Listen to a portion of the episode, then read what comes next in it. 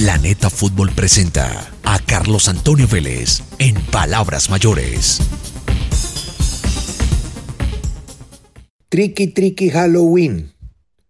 Bueno, tengo correo de brujas.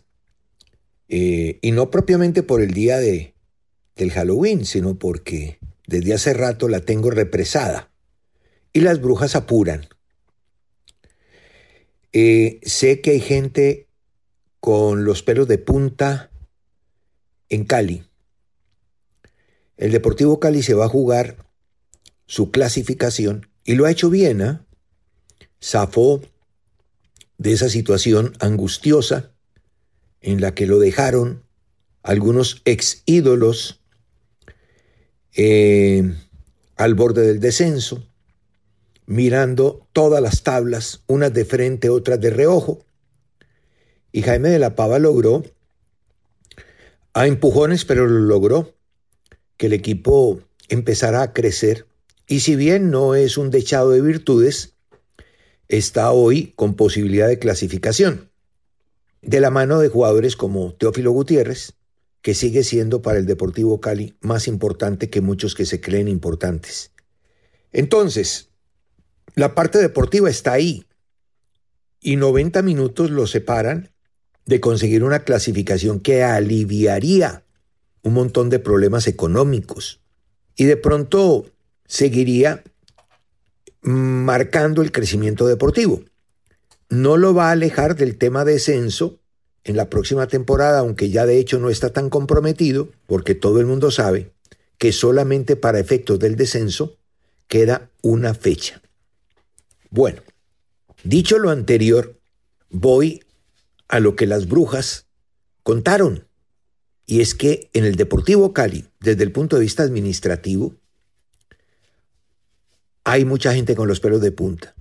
Y me cuentan que no solamente expresidentes del Deportivo Cali, sino algunos empresarios o comisionistas, y lo que es más grave, que podría salir salpicado algún periodista. Hay una investigación que tiene rótulo de auditoría externa contratada para que se haga un repaso de por qué el Deportivo Cali ha tenido tantos problemas económicos en el último tiempo. De hecho, tiene una buena cantidad de demandas e incluso en cabeza de expresidentes, como sucedió con el señor Caicedo, a quien, increíble, el ídolo del club, el señor Dudamel, lo demandó desde el punto de vista personal, la demanda es por 200 millones de pesos. Había una conciliación por conciliación, arreglo o fleco de contrato de 1.200 millones. Le alcanzaron a pagar mil y en vez de quedarse tranquilo y decir, bueno, sé que el equipo a quien tanto amo y en donde tanto me aman, eh, pues sí, me, está debiendo una esquirlita, 200 millones, pues yo lo voy a esperar. No, inmediatamente activó los principios legales para demandar al señor Caicedo que había firmado el documento, el pagaré, la letra, el título valor, póngale el nombre que quiera, para garantizar su sodicha deuda. Pero es que ese es un tema menor frente a todo lo que se está buscando y se está encontrando en la susodicha auditoría externa o investigación. Prepárense, hay algunos que están consiguiendo ya salvavidas, otro, otros están consiguiendo chaleco. Bueno, consigan lo que quieran, pero van a salir varios salpicados y muy salpicados. Y hay gente muy interesada en el mismo Deportivo Cali, gente que le ha aportado a la institución de verdad, que no la ha exprimido, que no son los vampiros y no propiamente de la noche de Halloween, sino de siempre, los vampiros que en todas partes hay, que chupan la sangre y tratan de vivir de las instituciones que dicen amar y apoyar. Pues la noticia es esa.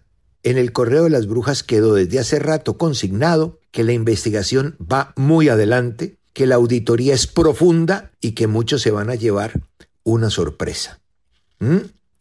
Sí, ¿saben cuál sorpresa? Que los descubrieron. Bueno, punto uno. Punto dos lo estamos viviendo en cuerpo ajeno. Y los jugadores que lo hacen, pues simplemente lo que les voy a contar, ustedes lo saben, pero sirve de recorderis y aquel que no lo sepa. Hay un jugador italiano llamado Sandro Tonali, que tiene apenas 23 añitos.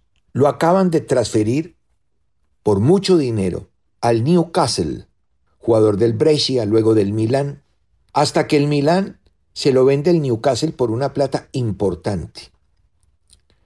Además, con un título, Orden al Mérito de la República Italiana. Este jovencito, buen jugador, fue descubierto en un tema de apuestas y por lo tanto ha recibido una sanción efectiva de 10 meses y el Newcastle está reclamando, diciendo, venga, yo pagué un montón de plata y lo van a parar. Lo último es que el técnico del Newcastle dice, hombre, yo de pronto hasta lo pongo a jugar porque no he recibido ninguna notificación oficial. Bueno, lejos del procedimiento, tiene un castigo y con él hay jugadores comprometidos también. Unos están en investigación, otros están con el castigo casi que en la nuca. Entonces, Simplemente hago esta referencia porque en Colombia me cuentan, y se están haciendo todo tipo de investigaciones, que a todos les dio por apostar. Y cuando digo a todos, me refiero a, aficionados, a, periodistas, a, no sé, eh, allegados, dirigentes. La culpa no la tienen las casas de apuestas. No, ellos tienen un producto y usted lo puede consumir si quiere o no. Es de libre albedrío. Cada uno hace de su vida lo que quiere. El problema es cuando uno está metido en ese tema, competir o de dirigir. Hay muchas historias en el fútbol colombiano cuando no estaban las casas de apuestas. Épocas en las que los varones del narcotráfico eran propietarios de los equipos de, fútbol y apostaban entre ellos cosas. Y eso no terminó bien. Eso no terminó bien. Desde hace muchos años está en el mercado, antes de que llegaran las casas de apuestas oficiales, lo que en Italia llaman el totonero, que es la apuesta clandestina. Esa que se maneja sotoboche, que todo el mundo sabe que existe, incluso las autoridades, y no le meten mano. Esas son apuestas de mucho dinero. Y ahora llegaron las apuestas oficiales, en las que se apuesta por todo. Saques de banda, tiros de esquina, eh, quién, quién, quién cobra el primer tiro de esquina del segundo tiempo, quién gana el sorteo en la mitad del campo, un montón de variantes. Y me cuentan que está caminando en el fútbol colombiano sin identificación, lamentablemente, cuando se tenga y se pruebe, pues se podrá decir. Estoy hablando en general, ¿ya? Para que todos sepan que ya la mira está puesta que la DIMAYOR desde hace mucho rato tiene un estetoscopio, bueno, yo le llamo así, pero es un, eh, esto es manejado por un software que sabe en dónde hay apuestas oficiales. Sí, la DIMAYOR está en eso y muy bueno y no solamente lo aupamos, lo respaldamos, sino que entendemos que es absolutamente necesario. Pero es que hay cosas que no se pueden detectar como la apuesta clandestina o esa apuesta que se hace en los vestuarios, ¿no? O que se hace en las casas de apuestas oficiales, pero no de resultado, sino de hechos como tiros de esquina, como faltas, como cosas similares, que pueden en algún momento comprometer no solamente el producto como tal, el juego limpio, sino que también enferman. Esto es un daño para la salud, la salud mental. Entonces, es bueno que los directores técnicos estén pendientes. Es bueno que todos los directores, todos los directores técnicos de los equipos de fútbol de primera y de segunda estén ahí. Recuerden que hace poco se presentaron sucesos, ¿no? No probados, pero sí dañinos en la categoría B, en el torneo Betplay. Y estoy haciendo énfasis en esto y tomándolo de Tonali y compañía como punto de referencia porque nos acercamos a la recta final. Primero con la fecha 20, ¿cierto? Eh, la próxima semana, que va a definir un par de clasificados y también quienes van a tener la ventaja del punto invisible, pues eso de no poder empatar con ellos en el primer lugar, o sea, las cabezas de los cuadrangulares y demás. Y la definición del título, la definición del título. Entonces, pilas, ¿ya? Pilas, pilas, muchas pilas. Y también está el tema de la B. Yo les digo a ustedes, a los jugadores de fútbol, que hombre, dedíquense a lo que están haciendo. No, pues sí, a veces es eh, hasta generador de adrenalina apostar por un tiro de esquina arrancando el segundo tiempo, o si hay penal o no. Eh, pero recuerden que todavía está esa imagen, ¿no? Reciente de un hombre que va a cobrar una pena máxima y le indica con la lengua, ¿no? Dentro de la boca, ampliando uno de sus pómulos al arquero para donde le iba a tirar la pelota. Ustedes saben de qué estoy hablando, ¿sí o no? Bueno, entonces no se hagan los orejones. Todos saben de qué hablo. Se dice, se dice, y no es correo de brujas, hoy día de Halloween, se dice desde hace rato, lo, lo, percibo, lo siento, lo conversan, lo comentan como si fuera una cosa común y nada dañina que haya puestas en los vestuarios. Entonces, pilas pues, pilas, porque esto de pronto no termina bien o alguno de ustedes termina descubierto como le sucedió a Tonali y compañía, y pueden embarrarse la carrera y empapelar su buen nombre, si es que lo tienen. Me imagino que lo tienen. Millonarios ayer llegó con un equipo, pues, emergente.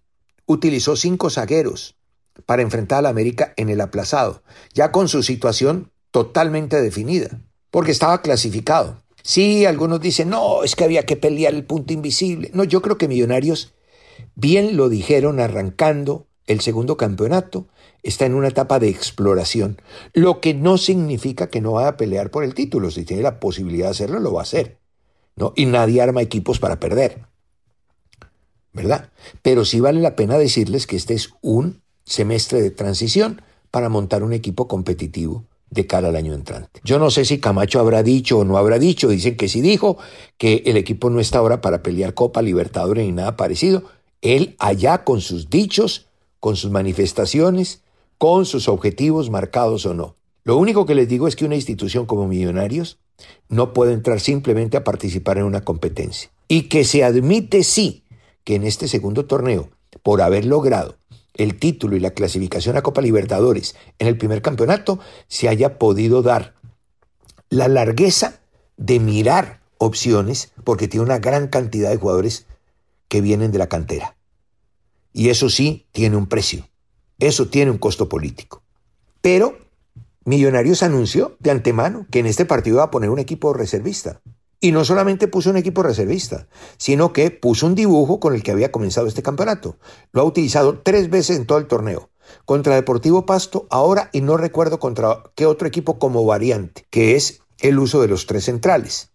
Alex Moreno por derecha, Vanegas por el medio y Arias por izquierda. Ninguno de los tres titular. Ninguno. Bertel sí es titular.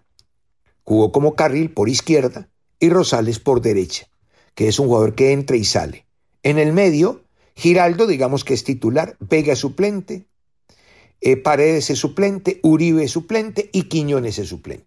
Y Montero titular. O sea que Millonarios utilizó un equipo reservista, mixto, muleto, pero no titular en el partido de anoche frente al América. Punto número uno. Punto número dos.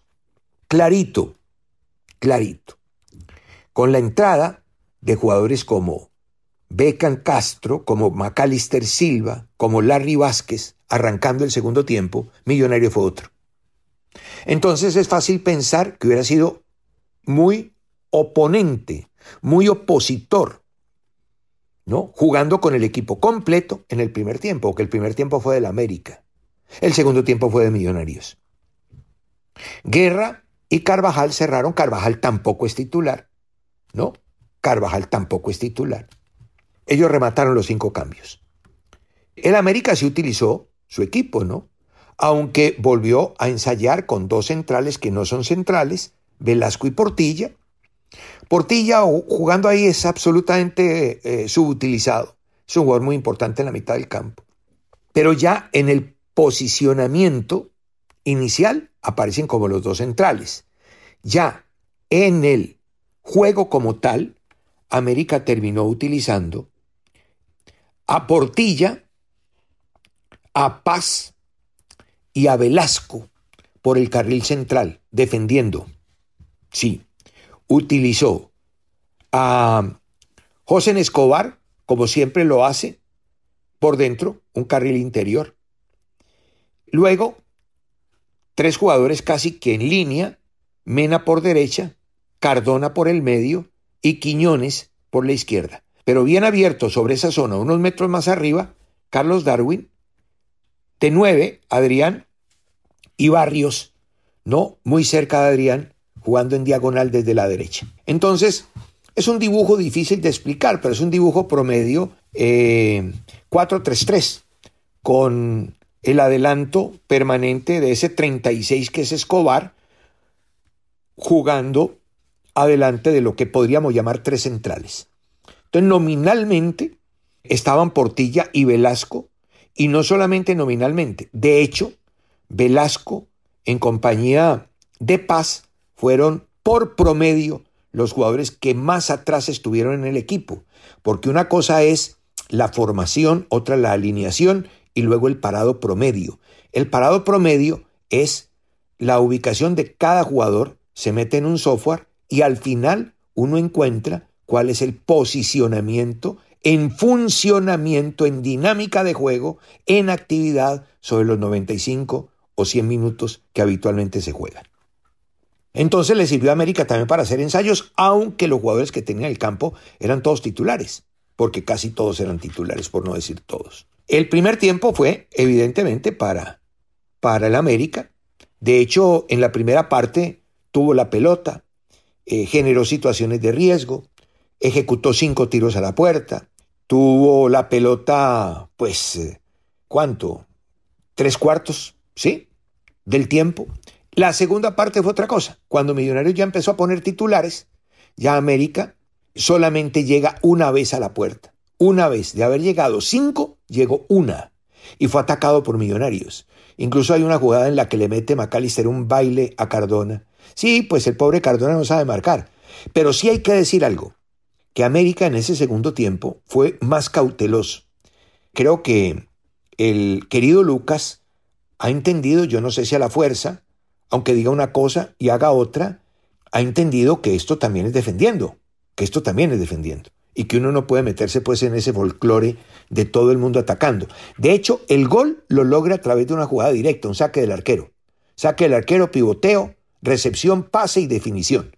Son tres, tres pases en campo contrario, jugada larga desde su propio campo. Que eso pues eh, es un registro que habitualmente la América no maneja. América maneja el juego invasivo de muchos hombres en el campo, con muchos toques, etcétera, pero ayer tuvo un registro diferente en ese gol.